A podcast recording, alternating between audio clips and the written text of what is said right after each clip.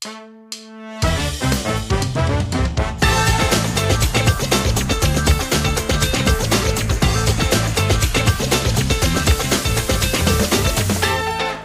Hola amigas y amigos de La Pausa, estamos de regreso en un super programa porque hoy tenemos un invitado súper especial, pero primero quiero empezar con la de casa. Basti, bienvenida siempre a tu espacio favorito de cada jueves. Yo estoy muy emocionada por este episodio y de verdad eh, empezamos dándole las gracias también a nuestro invitado especial por aceptar la invitación y gracias por estar aquí.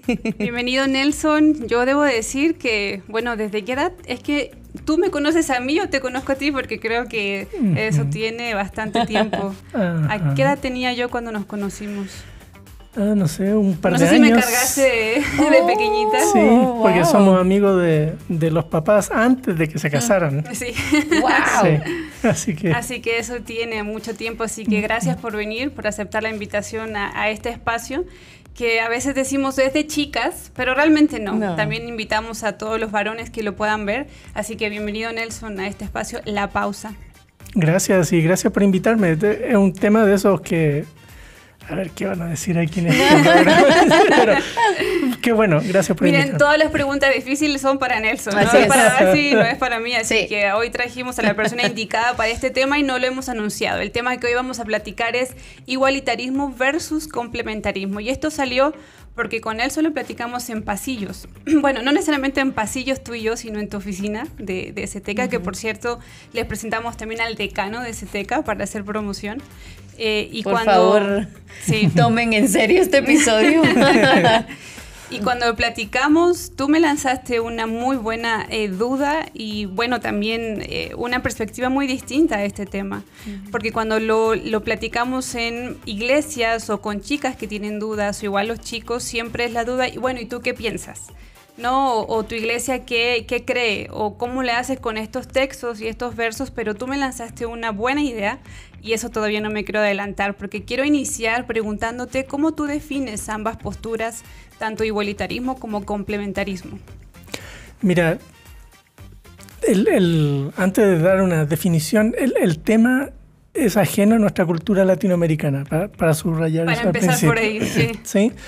Eh, como muchos de estos conflictos empiezan con cosas que, que parecen importantes en Estados Unidos. La gente se pelea, se divide, se, se tira por la ventana, qué sé yo, y después de rebote nos llega a nosotros. y más encima distorsionado. Mm, ¿sí? Entonces, el problema de la conversación de estas dos, y además polarizado, ¿no? Um, de estas dos secciones es que hay dos maneras, eh, de manera muy general, de entender tanto el rol de la mujer en la familia como en la sociedad, o en la iglesia en particular, en en entornos cristianos. En ese mundo polarizado norteamericano que les gusta poner siempre las cosas en blanco y negro, azul, sí. azul rojo. Entonces, am, usualmente se entiende complementarismo y complementarismo viene como de somos uno un pedazo del otro, Mm, ¿sí? complemento. Eso parece sonar bien, pero cuando uno mira los detalles entra a pensar, espérate, ¿cómo está definiendo eso? Porque normalmente se entiende complementarismo como la mujer es complemento. Complementa, ¿no? Al complementa al hombre, lo, lo- lo completa. Ujú. ¿sí? Lo completa usando el lenguaje de Génesis 2, ¿no? Ujú. de la creación. Y eh, por lo mismo ha ha habido muchos matices de cosas de qué significa entonces complementa. Entonces, eh, imagen de Dios, por ejemplo, va a estar ahí implícito. Eh, la mujer es igual imagen de Dios que el hombre, porque son la misma, en, en esencia lo mismo ante Dios. Ok, bueno. Pero se complementan. Entonces, al llegar al Nuevo Testamento, y ahí vienen los otros ingredientes de la definición, ellos van a decir, la mujer debe ser sumisa al esposo, ¿no? Como Cristo, la iglesia a Cristo, entonces el complemento tiene sus limitaciones. Las mujeres no están eh, capacitadas espiritualmente para ministrar o servir en todos los ministerios que quisieran, sino en aquellos donde solo mujeres pueden servir o donde hombres no sirven. Eh, entonces hay algunos tipos de ministerio que, que, están reservados para los hombres, nada más, no las mujeres. Me parece que aparte de la iglesia también eso aplica eh, de cierta forma en la casa y creo que también en la sociedad, ¿no? No solo, bueno, aquí obviamente estamos hablando de la iglesia porque ese es el tema que nos compete necesariamente, pero creo que también ellos lo ubican en el hogar y también en, en, la sociedad, ¿no? Claro que sí. Y, por eso el tema de roles, ¿no? Hay roles y, ahí es donde entra la cuestión de, tensiones y les voy a contar una anécdota eh, en un ratito más quién define los roles, ¿no? Eh, por ejemplo, pensaba, usualmente aquí en Guatemala las mujeres en el hogar son las que llevan la finanza. El esposo le da una cierta cantidad de dinero y ahí ve cómo sales, pero tú lo administras. En otros países eso no, no cabe. ¿sí? Y muchos grupos en Estados Unidos son los hombres los que manejan el dinero. Entonces el rol del hombre es manejar la finanza de la familia. Entonces, si la mujer lo maneja, está siendo igualitaria, no complementaria. Porque está usurpando, y así lo interpretan, el rol del hombre en la familia. o quién toma las decisiones médicas. ¿Llevamos o no llevamos al hijo al, hospital? ¿Se opera o no se opera? Bueno, ese tipo de cosas van cayendo en el tema de qué es el rol de hombre y mujer. Y como una cuestión que ya lo anticipé, cultural, entonces entra en tensión, porque uno lee un libro y el libro dice, ah, la mujer tiene que esto, esto y estos son los roles. Y, bueno, esa perspectiva complementaria, entonces, repasando, asume que ambos, si bien son imagen de Dios creados, no son iguales. Son, cada uno tiene sus características que los hacen complementarios. Eh, el hombre no toma las funciones o roles de la mujer ni la mujer la de los hombres. Y eso se hace extensible no solo en el hogar, también en la iglesia y también en la sociedad. En la sociedad, sí. Y es, es curioso porque eh, también eh, leía que incluso muchos de ellos entienden, y tal vez tú me corregirás porque déjenos presumir, o sea, tenemos aquí experto en Nuevo Testamento. Él nos puede corregir lo que quiera. En público. lo que quiera. Pero incluso ellos indican, y con eso yo no estaba del todo de acuerdo, que la imagen de Dios se complementa cuando se une varón y, y, y hembra.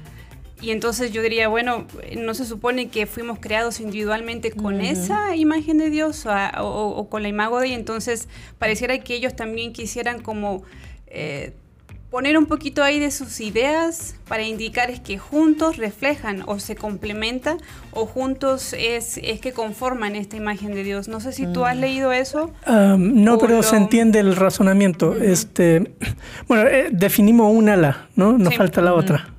Eh, para responder a esa pregunta puedo ir a, la otra definición.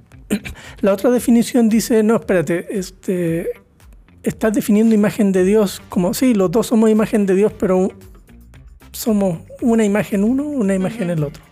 Individual. Sí, porque usualmente apelan a Génesis 2, ¿sí? al relato de la costilla y toda esa parte. Pero se les olvida que Génesis 2 no es el primer capítulo de la Biblia. Este, empieza en Génesis 1 y en Génesis 1 Dios crea al hombre y la mujer. Dice, y Dios creó al ser humano. Hombre y mujer los creó. Y puso su imagen en ellos. ¿no? Eh, así que la imagen de Dios es, es algo que es eh, asexuado, podríamos decirlo de alguna manera. O sea, no tiene nada que ver con, con si es hombre o, si es mujer. ¿no? tiene que ver con ser ser humano. Entonces, em, eso hace que, que el efecto de la caída en Génesis 3 tenga muchas repercusiones porque esa dinámica hombre-mujer se ve afectada. Y se va a ver a través de la historia de la humanidad que la tensión siempre está hombre-mujer. Y la definición de, de, igualdad entonces se va diluyendo. Eh, porque en, la definición de igualitarismo es que ambos son imagen de Dios, exactamente la misma imagen de Dios. No interesa si es hombre o mujer, por ser ser humano es imagen de Dios. Y cuando llegamos a Gálatas y, Pablo va a decir que en Cristo no hay más distinción hombre-mujer, es como volver a Génesis 1, brincando Génesis 3. Entonces, desde la perspectiva cristiana se argumenta que en Cristo ya no debiéramos seguir hablando de estas categorías complementarias, porque somos uno en Cristo, no hay distinciones que nos eh, tengan. Claro, eso tiene otras implicaciones, ¿no? En, em, en las funciones, entonces, eh, en el lugar, no tiene que ver con género, sino tiene que ver con habilidades. ¿Por qué le voy a poner finanza a la persona que no sabe sumar 2 más 2? Mejor a no la levanten que, la mano. Sí, mejor a la persona que, que del matrimonio eh, Que mejor sepa Claro. contar. Sí. que tenga el don de la contabilidad. Sí, ah, o quien mejor gestione tal o cual cosa. Claro. Entonces, al final, la igualdad no, no es. eh, aquí no hay ningún tipo de Claro. distinción. Claro, pero lo que nos mueve son las habilidades y no lo- los géneros. Y en la iglesia es lo mismo, ¿no? Este, hay funciones y ministerios y cosas que, que un hombre o una mujer pueden hacer no porque es hombre o porque es mujer, sino porque el Espíritu Santo le da los dones y las habilidades para gestionar ese tipo de ministerios. Entonces ahí está a grandes rasgos los dos, los dos bloques y por mi manera de definir ya deben intuir por dónde ando Sí, yo. sí, pero no hay problema. Aquí todos somos libres de, de- de- de expresar lo que, lo que pensamos y obviamente como tú lo explicabas eh, y creo que también Basti tú puedes sumar mucho a eso, eh, obviamente esto no tiene origen mm, en Latinoamérica, tiene un origen en los Estados Unidos y obviamente eso repercute de una u otra forma aquí. Y este origen lo remontamos, si bien entiendo, al menos eh, lo voy a traducir el Consejo para la Hombría y la Feminidad Bíblica en 1987. La respuesta que ellos dieron es porque, a ver, momento, pareciera que cierta eh, parte o población se está confundiendo con el feminismo que allí surge.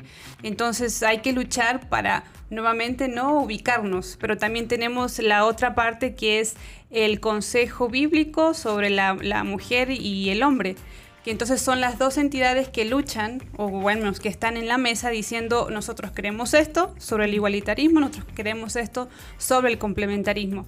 Creo que este es el origen, ¿no? De ambas ideas. No sé si una se forma en el 87 y la otra en el 88. Am, yo retrocedería mucho Más. más, en el tiempo, ¿sí? Porque eh, eso es lo curioso en, en- en estas discusiones norteamericanas. Porque las respuestas a esa tensión y dualidad ha ido variando a través del es. tiempo. Ujú. Entonces, cuando en la época victoriana, la, la reina Victoria, Inglaterra, siglo XIX, la sociedad norteamericana es básicamente agrícola, ¿no? Eh, agraria, la granja típico de la familia Ingalls, ¿no? Esa es la que hay en la cabeza. Mi mamá veía eso. Lo sigue viendo, por cierto. Entonces ahí eh, la familia está permanentemente en la casa, papá, claro. mamá, y ambos trabajan en el campo, Claro. ambos complementan el trabajo, ¿no? No- Y le no hay- enseñaban a sus hijos el, el oficio. o sea, Claro, el- sí, sí, era- ambos, ¿no? Y, y van a la iglesia juntos, y, bueno. Pero a medida que va avanzando el, el siglo XIX, eso va cambiando con la industrialización eh, y otros eh, fenómenos que, que van generando el desarrollo de grandes ciudades. Pero además, en el mundo cristiano predomina el eh, postmilenarismo. ¿sí? Los que piensan que esto va de mejor en mejor, que el reino de Dios está por llegar, así que tenemos que eh, ir y anunciar el Evangelio por todos lados. Eh, Así es que se gestan las misiones desde Estados Unidos. Eh, esos movimientos misioneros eran prácticamente todos postmilenaristas. Y en esa función la mujer tenía algo que hacer también, porque su casa no era solo el hogar, era el mundo. Y, y por eso muchas mujeres salen a las misiones. ¿sí? Este, es interesante ver la cantidad de mujeres que van fundando iglesias, eh, grupos y, y Y cosas. de hecho muchas escogían solo ser misioneras, ¿verdad? O sea, vivir solteras el resto de su vida y dedicarse al ministerio. Sí. O fundan hoy denominaciones importantes en Claro. Estados Unidos. ¿sí? Eh, inicio del siglo XX eh, se va a dar ese fenómeno. Pero e-, ese fenómeno va a tener cierta dinámica durante el periodo entre las dos guerras. Hay como un, recambio de, de, de pensamiento. Y la mujer se vuelve a meter al hogar. Ese es su rol, esa es su función, ahí está. Pero con la Segunda Guerra Mundial, los hombres estaban trabajando y, había necesidad de mano de obra, entonces las mujeres de vuelta a la fábrica. ¿no? Y entonces ahí sí eh, es necesario que la mujer ocupe estos roles, pero termina la Segunda Guerra Mundial. Y ya no. el hombre regresa, ¿no? Sí, los baby boomers y todo eso. Bueno, el rol de la mujer en el hogar. Ahí está su reino, ¿no? Y, hay muchos libros de esa época van a decir así. No, es que la mujer es la reina del hogar. Ahí ella es la, la que decide esto, esto otro, porque los valores de la fe, que no sé cuánto. En cambio, el esposo está allá afuera, en la sociedad, el hombre es el único que vota, ¿no? La mujer recién empieza a votar en los años 60. Así que toda esa discusión en Estados Unidos va variando. Y el surgimiento paralelo del movimiento femenino o feminista eh, en Estados Unidos en esas décadas también desde el, a la no cristiana va paralela a este desarrollo de tensiones dentro de la iglesia. Así que cuando aparecen ese tipo de libros, me acuerdo de un libro de Grudem y, Piper, que, eh, por ahí anda el, título. ¿sí? Eh, los noventas era la misma cosa, pero ya marcado. Entonces, dentro de Estados Unidos mismo se van eh, polarizando cada vez más el tema. así que a mediados del siglo, de la primera década de este siglo, 2005, 2006, por ahí, el tema está muy polarizado en Estados Unidos. Hoy ya se han ido definiendo los campos, sobre todo después del Me Too en, en, Estados Unidos, ¿no? Ah, pero y se insiste en algunos círculos cristianos en, en estos temas de, que lo bíblico es, y ahí está el problema, porque uno entra en tensión de qué significa bíblico en ese discurso. Sí, justo hablábamos con Sharon que eh, César Vidal presentó su libro de las mujeres con Jesús, reforma, En la reforma, algo así. Ajá, las mujeres y la reforma, no, no recuerdo el nombre, pero entonces le hicieron la pregunta en la presentación del libro que si él creía entonces que las mujeres podían participar en el ministerio activamente, en todos los ministerios que supuestamente están solo reservados para el hombre. Y entonces él dice, para los que leemos el Nuevo Testamento en griego, eh, sí, o sea, la mujer tiene una participación en el ministerio. Entonces yo le decía a Sharon que, eh, primero, qué privilegio leer el, Nuevo Testamento en griego, pero también importante, nosotros leemos la Biblia en español. Los americanos la leen en inglés. y, y, es interesante cómo también el regresar al, a las lenguas originales podría influir eh, en la forma en que vemos a la mujer en el ministerio, en la sociedad y en la familia. En algunos textos quizás un poco más iluminador, pero en términos generales uno llega con una idea definida antes de mm. abrir el mm. texto y lo único que hace es confirmar sus propias mm. percepciones. Y eso es lo que pasa en este tipo de discusiones también. ¿sí? porque el texto bíblico se usa en todas estas discusiones como un arma. y, cada quien va a decir y, usar los versículos estratégicos de... Eh, acabo de leer un blog de, un autor pensando en esta conversación y él decía, me extraña que esta autora en este libro tan excelente, le tira flores todo el rato al libro, no haya usado este pasaje. Mm de Primera Timoteo. Y dice, ¿qué importa? O sea, no entendió el argumento de la autora, que, es un lindísimo libro, por cierto, que es eh, ni este, complementarismo ni igualitarismo, se llama el libro. es, un punto de vía media. Vamos a, poner en las redes sociales la recomendación. Para, buscarlo. Y, y claro, uno dice, pero espérate, no captó el, punto entonces. Y me parece que siempre esa va a ser la lucha de, no sé si de las antiguas generaciones, porque creo que las nuevas generaciones pueden tener un poquito de distanciamiento con eso.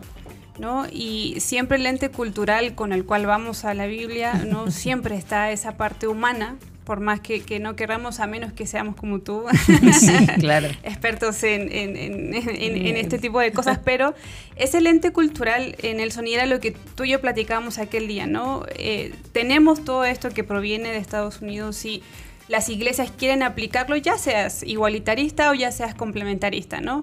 Tienes a mujeres abusadas, violentadas, viudas, eh, mujeres que posiblemente sus esposos no están cumpliendo, cualquier sea ¿no? el acuerdo que hayan llegado como matrimonio. Eh, que no o económicamente incluso unión libre, ¿verdad? Unión libre sí. porque eso aplica también incluso hoy en muchas generaciones, en las nuevas generaciones. Y esa es la problemática que, que platicábamos, ¿no? Eh, esta, este lente cultural con el cual queremos aplicar todo a nuestro mero antojo y decir es que esto es lo bíblico y esto es lo que vale y esto es pero cuando tenemos casos reales en la iglesia, la verdad es que eso, bueno, no, ¿qué importa? ¿Qué importa cuando la mujer está sufriendo? ¿Qué importa cuando la mujer eh, no se dice, bueno, yo soy esto, soy lo otro, sino que su contexto, su problemática es real? Y eso lo platicábamos, ¿no? Esa era la, la, la, cuestión en la mesa que queríamos también resaltar de este, de este tema o de estas ideas que se traen en las iglesias porque es preocupante al final seas o uno o lo otro, ¿qué sucede con la realidad latinoamericana? Claro, ha subrayado varios puntos que son importantes en, este asunto. hay que reconocer que los autores que van por un lado o por el otro no están diciendo que no hay que hacer nada con la mujer que sufre o cosas por el estilo. Eso uno no puede decir, ah, él aguanta el, que el, esposo maltrate a la esposa porque de plano es complementario. Ah, ¿Sí? no, pero eh, muchos lo ven así. Claro, sí, pero no, no es el, punto. ¿sí? Aunque. Eh, Tal vez no autores, pero sí eh, varones de las iglesias o, líderes o pastores. Sí, sí, sí, eso sí.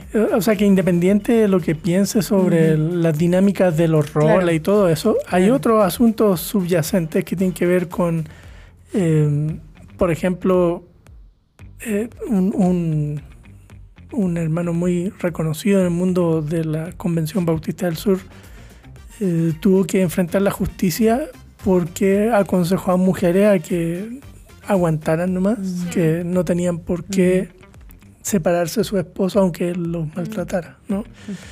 Eh, ese tipo de cosas pasan, pero no tienen que ver si la persona, y bueno, en este caso coincidió con que además es complementario, pero eh, pasan por otros temas, ¿no? Que, mm. que van pasando ahí. Pero en, diría yo, estas conversaciones en, en, círculo evangélico no van a la velocidad de las variaciones culturales. Y aquí la anécdota. Hace, ¿cuándo debe haber sido eso? Como el 2000 nueve por ahí, estábamos en una clase con un doctor que se llama eh, Robert Yarbrough de epístolas pastorales. Estábamos trabajando en la clase doctoral, en las pastorales, y teníamos que tener, trabajar textos eh, traducidos y conversarlos en clase.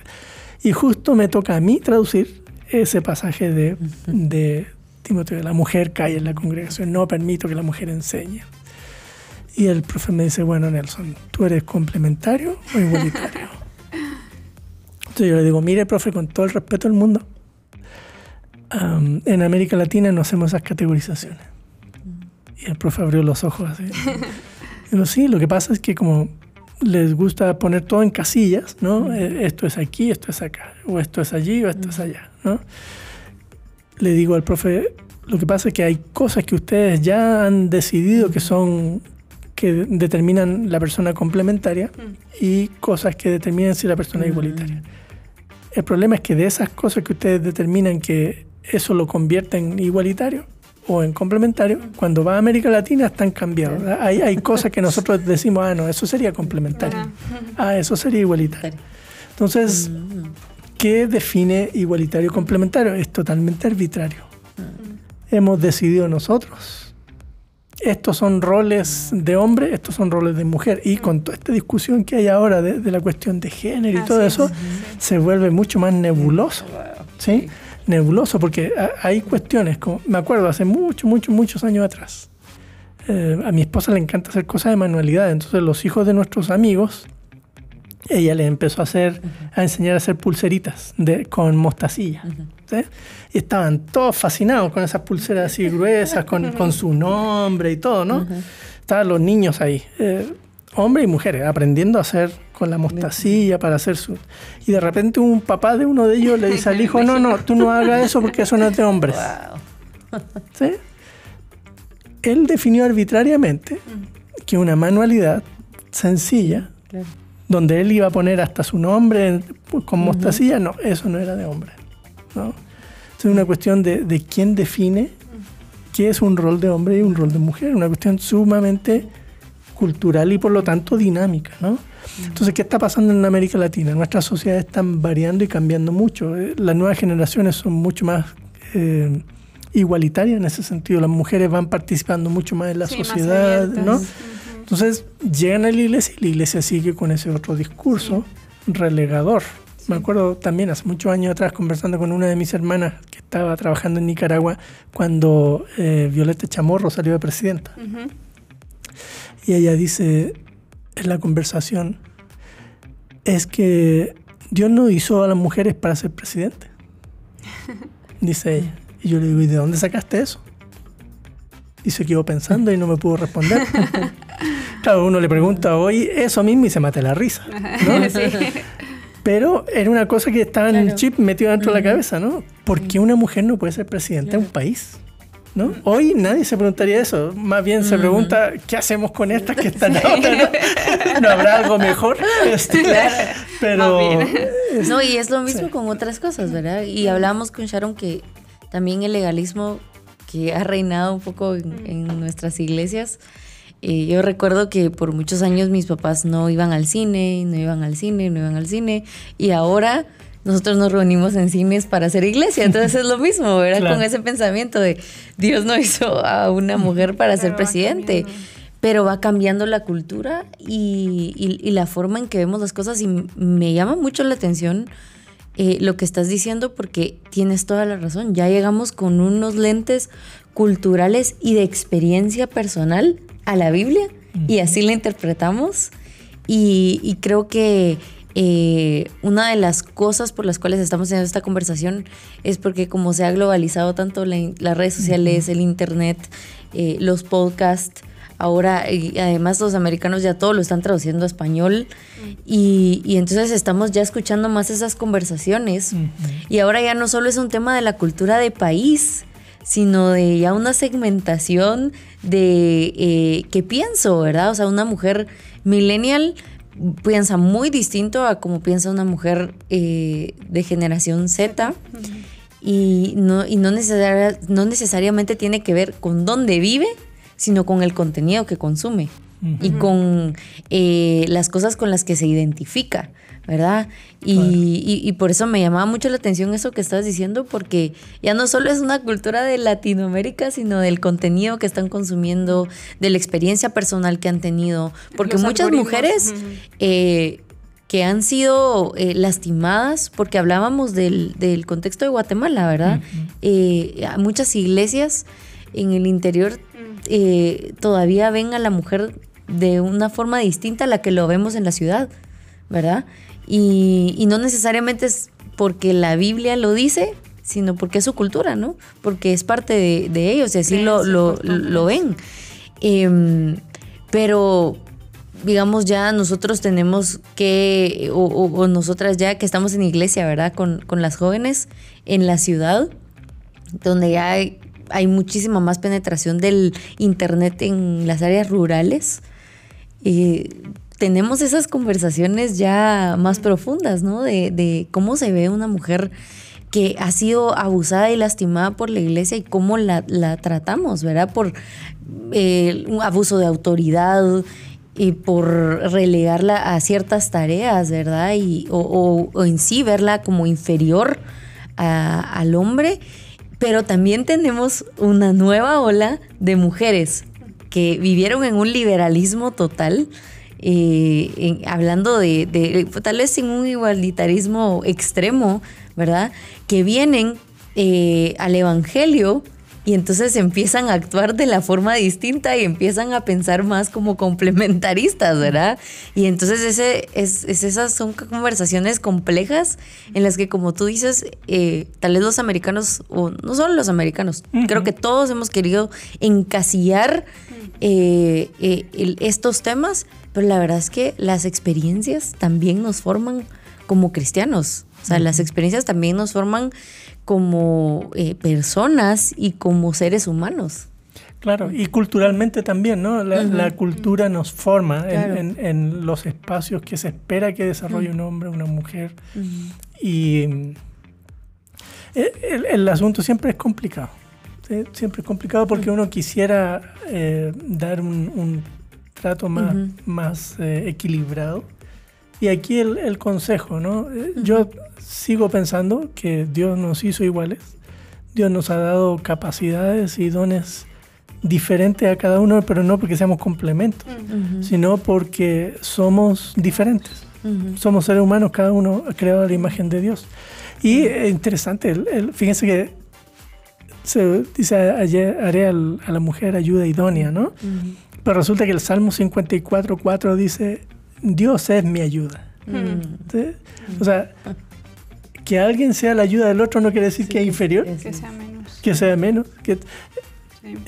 Porque el que ayuda es el que puede más, ¿no? El que no, eh, no, necesariamente, no, pero, pero, o sea, si en el Salmo es Dios el que es mi ayuda, eh, eh, eso no, no, me permite interpretar el pasaje de Génesis 2 como un, ejemplo donde... Inferioridad, ¿no? Hacia la mujer.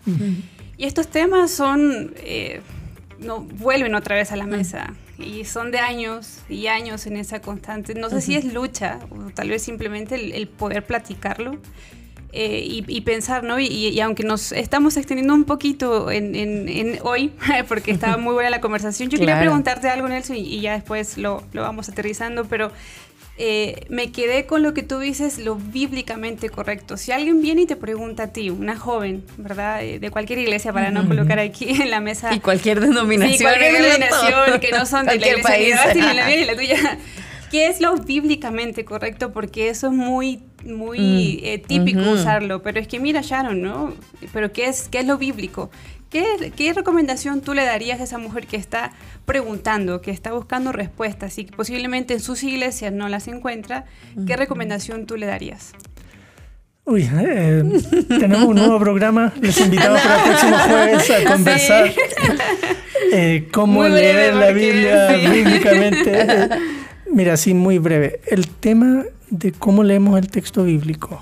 Hoy estaba revisando un trabajo y una persona dijo, es que en, los, en la narrativa de los evangelios no se formula doctrina, pensando en, en dónde la mesa del Señor se define y dónde no. El apóstol Pablo, en 1 Corintios, yo quedé pensando, ¿cómo es que en, los evangelios no se define doctrina? O sea, que hay un género literario para definir doctrina. O somos nosotros los que estamos leyendo mal las escrituras, ¿no? Eh, ahí está el, el punto que muchas de las cosas que se construyen, como aquí dice la Biblia y es bíblico, es nuestra manera eh, sesgada de entender las escrituras y cómo nos acercamos a ellas. Mm. Entonces, de repente, no es que el apóstol Pablo dijo aquí que la mujer calle, sí, pero se lo dijo a mujeres en un contexto particular, específico, bajo ciertas circunstancias, y hay que preguntarse si esas circunstancias siguen siendo a la nuestra realidad. ¿Qué nos diría Pablo hoy en nuestra realidad? Entonces esa manera de acercarnos al texto bíblico nos libera de, este tipo de situaciones. Y yo creo que también, eh, yo le decía a Sharon que debemos tratar de no generalizar a todas las iglesias, eh, porque eso es lo que ha hecho la cultura, ¿verdad? Generalizar que toda la iglesia, en toda la iglesia hay abuso, en todas las iglesias hay abuso de autoridad, en todas las iglesias ven a la mujer como inferior. Eso es lo que nos está diciendo el feminismo constantemente, porque además no solo tenemos que lidiar con qué es lo que es bíblicamente correcto, sino ahora tenemos teología feminista. Y eso es otro, otro costal, sí, o sea, y, creo que para mí lo importante sería llegar con humildad y tener estas conversaciones y abrir espacios mm. para platicar de esto, ¿verdad? Porque eh, justo Sharon y yo tenemos dos contextos eclesiásticos muy diferentes mm. y hablábamos de eso, o sea, ¿qué, qué le podemos decir a, a una mujer, a una joven que le resalta mucho esa pregunta y está en una iglesia que es diferente a lo que ella piensa. Y, no estamos hablando de, que de, nosotros tomar una postura en este momento, sino qué pasa cuando yo, eh, no sé, tengo diferente perspectiva del rol de la mujer y no necesariamente que sea totalmente liberal o totalmente conservador, ¿verdad?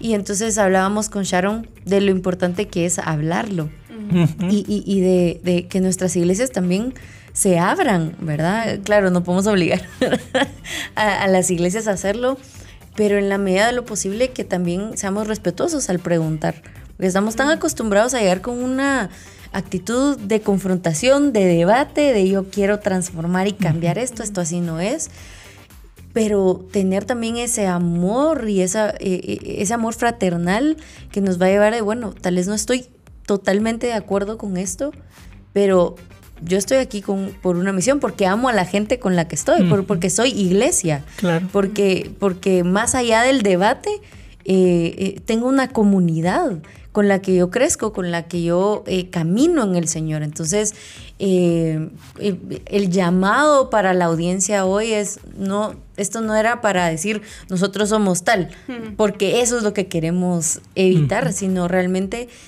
animar a la iglesia a primero ser iglesia todos juntos, ser comunidad, vernos como portadores de la imagen de Dios entre todos y abrir la conversación y abrir los espacios y, realmente llevar eh, las buenas noticias, no como debate, sino como realmente lo que va a transformar nuestra forma de pensar y considero también que debemos evaluar cómo estamos leyendo la Biblia y cómo nos estamos, nos estamos acercando entonces al texto bíblico y también pensar en cómo la cultura nos está formando tanto que nos olvidamos que el que nos creó fue Dios.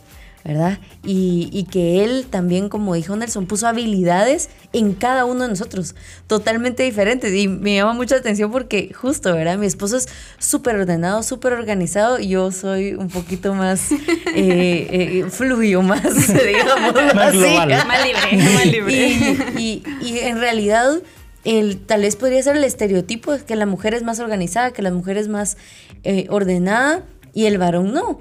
Y en mi caso sí lo he visto, es, muy diferente y quería resaltar eso, que tal vez estamos eh, poniendo habilidades en un estereotipo que realmente podrían tener los demás. Sin embargo, también hay eh, eh, factores biológicos que determinan quiénes somos. Y el enemigo y también el mundo se ha dedicado ahora a hacerlo más nebuloso y que no podamos ni siquiera definir qué es ser mujer y pronto tampoco qué es ser hombre, ¿verdad? Y, y, en esto necesitamos mucha sabiduría y como dice Santiago, tenemos que orar para pedirle esa sabiduría y poder tener esas conversaciones. Así que esperamos que este episodio haya sido increíble. A mí me voló mi cabeza todo el episodio estaba así.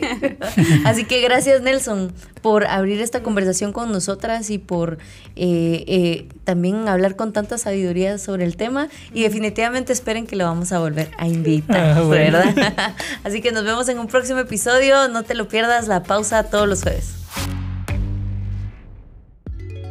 Hola, soy Sharon Herrera. Hola, soy Basti de Monterroso. Y esto es La Pausa, tu dosis de pensamientos frescos. Escúchanos en Spotify, en Apple Podcast, en Facebook y en YouTube.